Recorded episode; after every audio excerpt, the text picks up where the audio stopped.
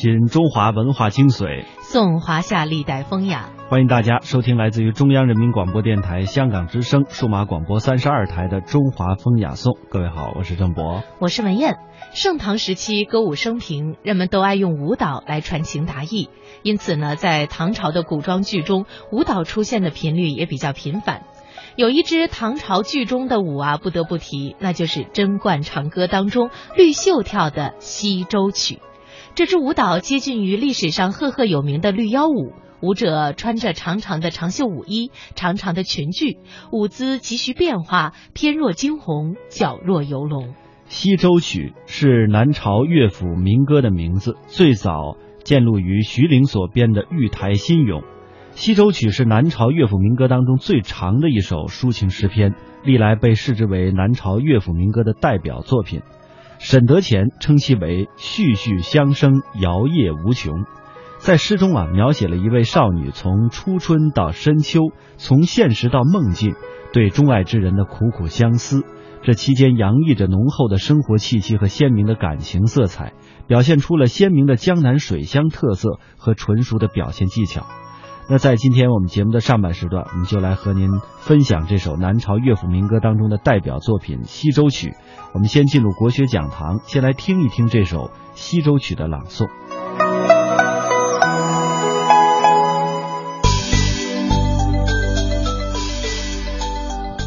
讲中华文化精髓，道华夏文明内涵，分析历史与现实的源流传承。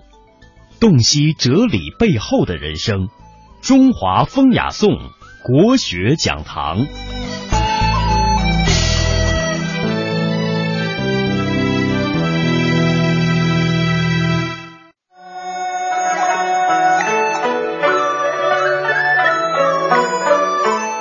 一枚下西洲，折梅寄江北。丹山杏子红，双鬓鸦雏色。西洲在何处？两桨桥头渡。日暮伯劳飞，风吹乌桕树。树下蓟门前，门中。露翠帘，开门狼不至，出门采红莲。采莲南塘秋，莲花过人头。低头弄莲子，莲子清如水。智莲怀袖中。莲心彻底红，一郎郎不至，仰首望飞鸿。鸿飞满西洲，望郎上青楼。楼高望不见，近日阑干头。栏杆十二曲，垂首明如玉。卷帘天自高，海水遥空绿。海水梦悠悠，君愁我亦愁。南风知我意。吹梦到西洲。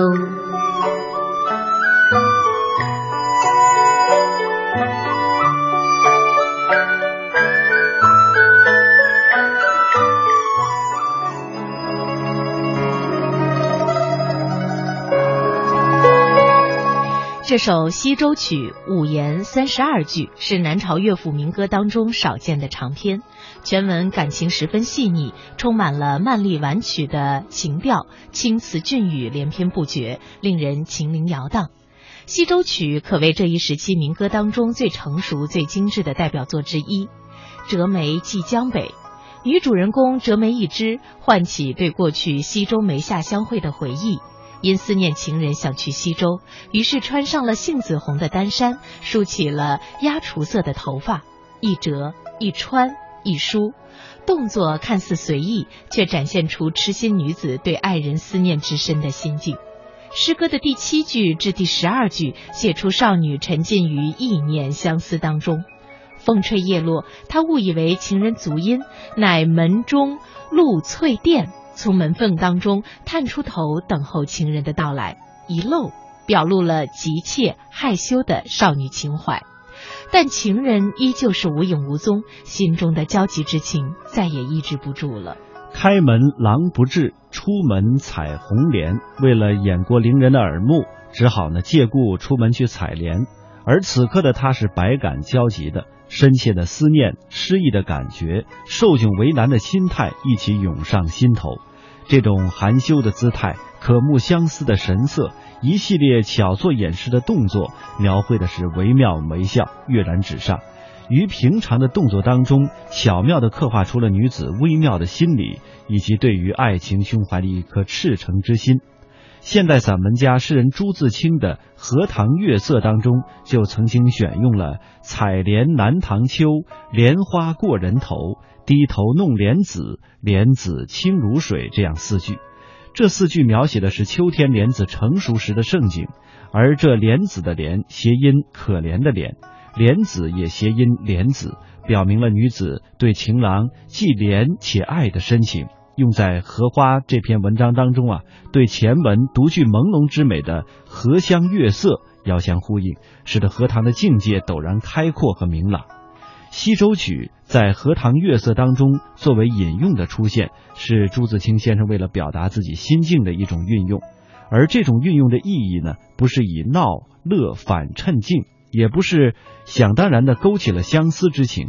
而是作者运用这个媒介在传递时代的讯息，表达他对于时代的不满，进一步的阐释文章一开头提到的这几天我心里颇不宁静。那么接下来我们就借此机会呢，再来回顾一下这篇《荷塘月色》当中的几个经典的段落。这几天心里颇不宁静，今晚在院子里坐着乘凉，忽然想起日日走过的荷塘。在这满月的光里，总该另有一番样子吧。月亮渐渐的升高了，墙外马路上的孩子们的欢笑已经听不见了。妻在屋里拍着润儿，迷迷糊糊的哼着眠歌。我悄悄的披了大衫，带上门出去。沿着荷塘是一条曲折的小梅谢路，这是一条幽僻的路，白天也少人走，夜晚更加寂寞。荷塘四面长着许多树，蒙蒙郁郁的。路的一旁是些杨柳和一些不知道名字的树。没有月光的晚上，这路上阴森森的，有些怕人。今晚却很好，虽然月光也还是淡淡的。路上只我一个人，背着手踱着。这一片天地好像也是我的，我也像超出了平常的自己，到了另一世界里。我爱热闹，也爱冷静；爱群居，也爱独处。像今晚上。一个人在这苍茫的月下，什么都可以想，什么都可以不想，便觉得是个自由的人。白天里一定要做的事，一定要说的话，现在都可不理。这是独处的妙处。我且受用这无边的荷香月色好了。曲曲折折的荷塘上面，迷望的是甜甜的叶子，叶子出水很高，像亭亭的舞女的裙，层层的叶子中间，零星的点缀着些白花。有袅娜着开着的，有羞涩着打着朵的，正如一粒粒的明珠，又如碧天里的星星，又如刚出浴的美人。微风过处，送来缕缕清香，仿佛远处高楼上渺茫的歌声似的。这时候，叶子与花也有一丝的颤动，像闪电般，霎时传过荷塘的那边去了。叶子本是肩并肩密密的挨着，这便宛然有了一道凝碧的波痕。叶子底下是脉脉的流水，遮住了，不见一些颜色，而叶子却更见风致了。月光如流水一般，静静地泻在这一片叶子和花上，薄薄的轻雾浮起在荷塘里，叶子和花仿佛由牛乳洗过一样，又像笼着轻纱的梦，虽然是满月，天上却有一层淡淡的云，所以不能朗照。但我以为恰恰是到了好处，酣眠固不可少，少睡也是别有风味的。月光是隔了树照过来的，高处丛生的灌木落下参差的斑驳的黑影，峭棱如鬼一呃如鬼一般，弯弯的杨柳的稀疏的倩影，却又像是画在荷叶上。塘中的月色并不均匀，但光与影有着和谐的旋律，如梵阿铃上奏着的名曲。荷塘的四面远远近近、高高低低都是树，而杨柳最多。这些树将一片荷塘重重围住，只在小路一方露着几段空隙，像是特为月光留下的。树色一律是阴阴的，乍看像一团烟雾，但杨柳的风姿便在烟雾里也辨得出。树梢上隐隐约约的是一带远山，只是有些大意罢了。树缝里也露着一两点路灯光，没精打采的是可睡人的眼。这时候最热闹的要数树上的蝉声与水里的蛙声，但热闹是他们的，我什么也没有。美丽的清明就落在我身旁，萤火虫点亮夜的星光。谁为我添一件梦的衣裳？那扇心窗，远远的望。谁采下那一朵昨日的忧伤？我像只鱼儿在你的荷塘，只为和你守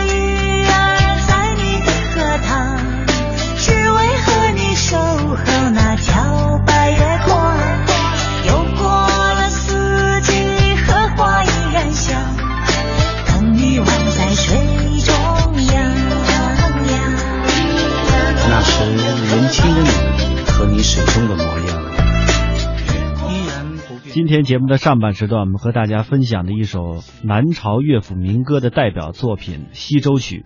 那么，关于这首西洲曲更加深层次的文学内涵，我们接下来将听到的是播音艺术家红云对其的赏析。《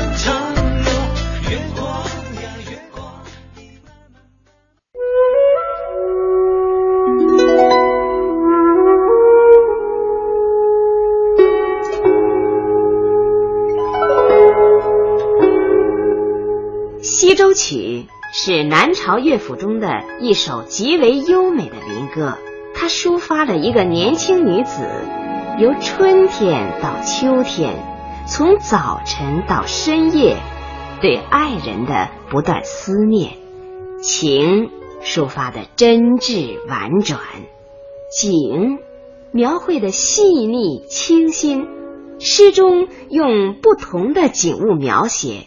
表明季节的更替，随着季节的变化，展示了人物不同的活动，各种感情也随之自然的流露出来。全诗达到了情景交融、天衣无缝，一切景语皆情语的高潮境界。西洲曲这种随着季节变化而触景生情的表现手法。对于后世民歌的四季相思曲调也有一定的影响。我们要介绍的这首西洲曲产生在什么地方呢？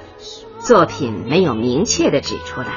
唐朝诗人温庭筠的西洲曲中有“西洲风色好，遥见武昌楼”的诗句，由此可以推知这首西洲曲可能产生在武昌附近的一个风景优美的地方吧。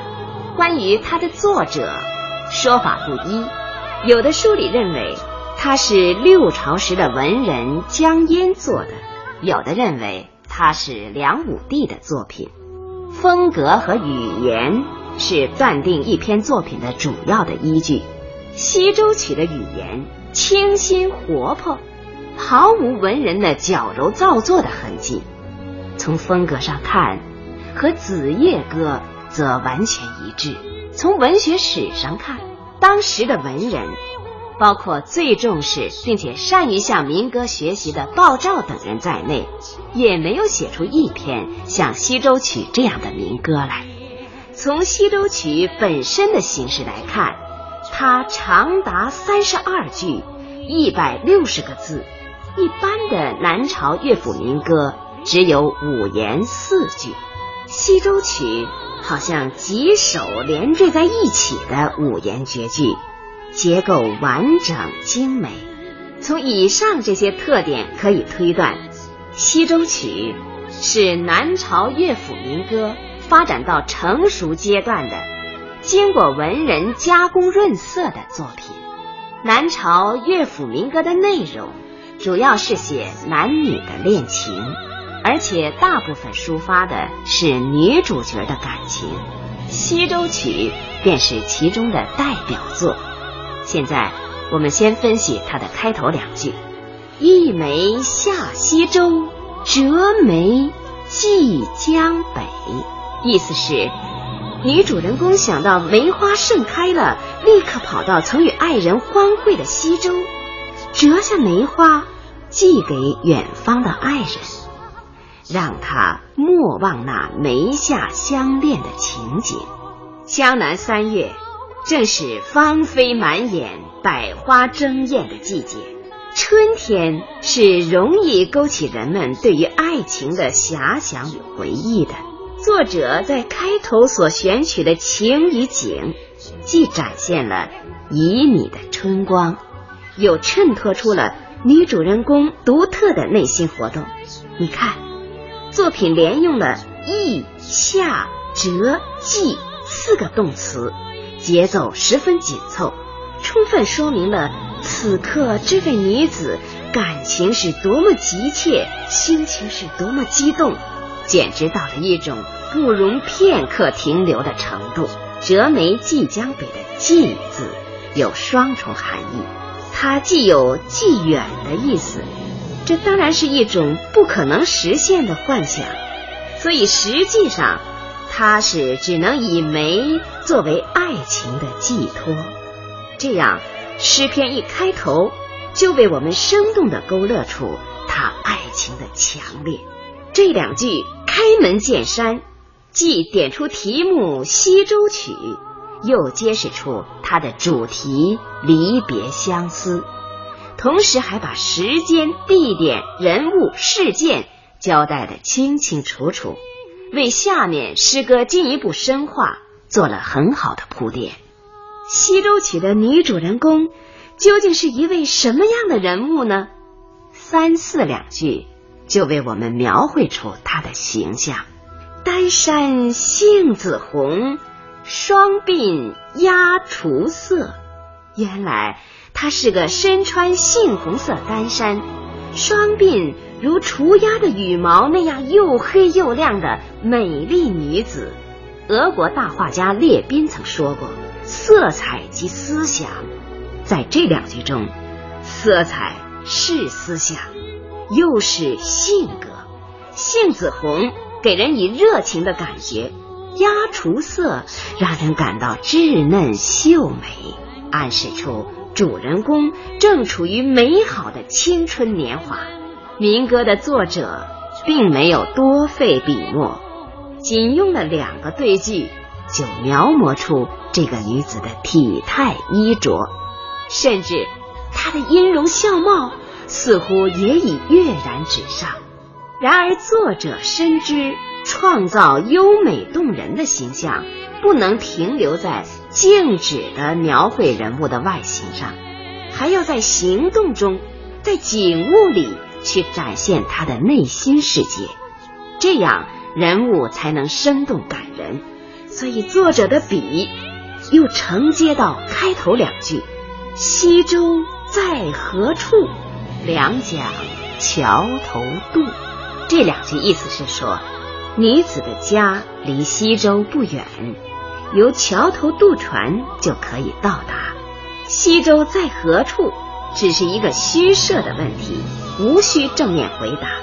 它在这里是一个过渡句，上面与“一枚下西洲”相承接，下面引出女子的住家来，为她的活动再开辟一个场所。日暮伯劳飞，风吹乌桕树。伯劳鸟性喜单栖，而又多在夏天鸣叫。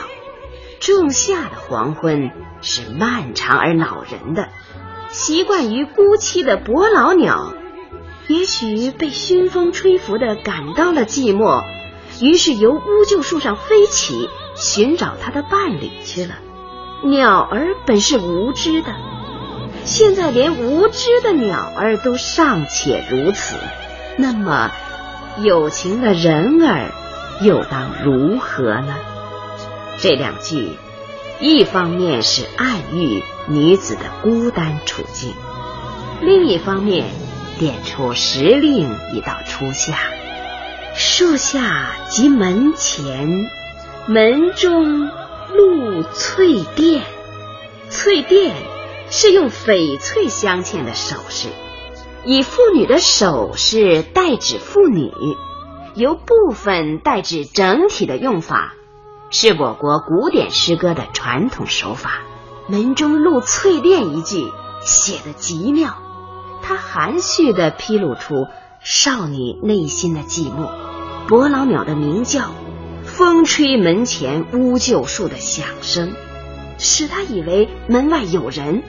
所以急于出门看看是否是自己的爱人，同时，他又暗示我们，这位女子的身份不是千金小姐，而是民间的劳动妇女，藏于深闺的贵妇哪里能随便由门中露出翠钿来呢？这一句还与“丹山杏子红”两句遥相呼应。我们不但看到的相貌衣着。还看到他头上的首饰，人物形象从而更加丰满生动。开门狼不至，出门彩虹莲。采莲南塘秋，莲花过人头。低头弄莲子，莲子清如水。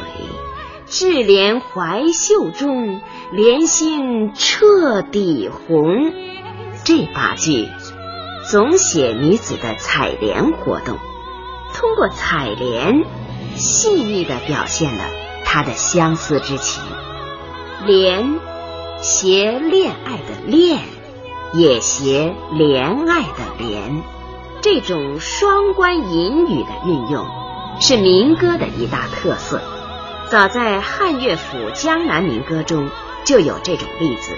江南可采莲，莲叶何田田。鱼戏莲叶间，鱼戏莲叶东，鱼戏莲叶西，鱼戏莲叶南，鱼戏莲叶北。这首民歌一方面歌颂劳动生活，一方面以莲象征爱情。每句中都有“莲”字，反复咏叹，情意缠绵深挚。再如南朝《子夜歌》：“始遇十郎时，两心望如一。李斯入残机，何物不成匹？”李斯入蚕机的“思”字，既是相思的“思”。又是情思绵绵，何物不成匹的匹字，不单是一匹两匹的匹，而且是男女匹配的匹。这里隐喻不能成双作对。西洲曲中描写采莲的这几句，每句都有一个莲字，和上面例子中的连字、丝字、匹字的作用是相同的。他把这个字往复重叠，犹如把链字放大了，向人们一次又一次的叙述了这种苦苦思恋的感情，从而使人窥见了女主人公。那一往情深的内心世界。开门狼不至，出门采红莲。这个“门”字与前面相连接，过渡很自然。采莲南塘秋，点明季节已由初夏进入早秋，莲花过人头的环境极为美丽优雅。四处静悄悄，只有女子一个人置身于莲花的环绕中。这不正是向心爱的人倾吐自己情怀的好地方吗？低头弄莲子的举动，含有无限的深情。它不同于一般的采莲女，简单的把采莲当作劳动。而是通过采莲来排解自己心头的烦闷，又一次把莲子作为爱情的寄托。这个“弄”字用的非常好，它含有抚弄玩耍的意味，极为传神的表现了这个女子此时此刻对爱情的回忆、遐想，以及那羞涩的情态。如果改换为一个“折”字，就全然无味了。民歌《西洲曲》所抒发的是民间的劳动者的爱情，他写的离愁没有封建文人的那种矫揉造作之嫌。比如《西洲曲》中的女子望郎也上青楼，却没有无言独上西楼的软弱与孤独感。因为他把莲子、飞鸿、秋叶、南风这些有生命与无生命的东西都当作寄情的对象，爱他们，怨他们。读后并不认为他幼稚可笑，只觉得他一往情深。《西洲曲》不仅感情健康，而且形式优美，句与句之间相承接。段与段之间相连接，形成古诗源所指出的“序序相生，连夫皆恶，摇曳无穷，情味愈出”的特点。无怪《西洲曲》为南朝乐府民歌中一曲脍炙人口的代表作。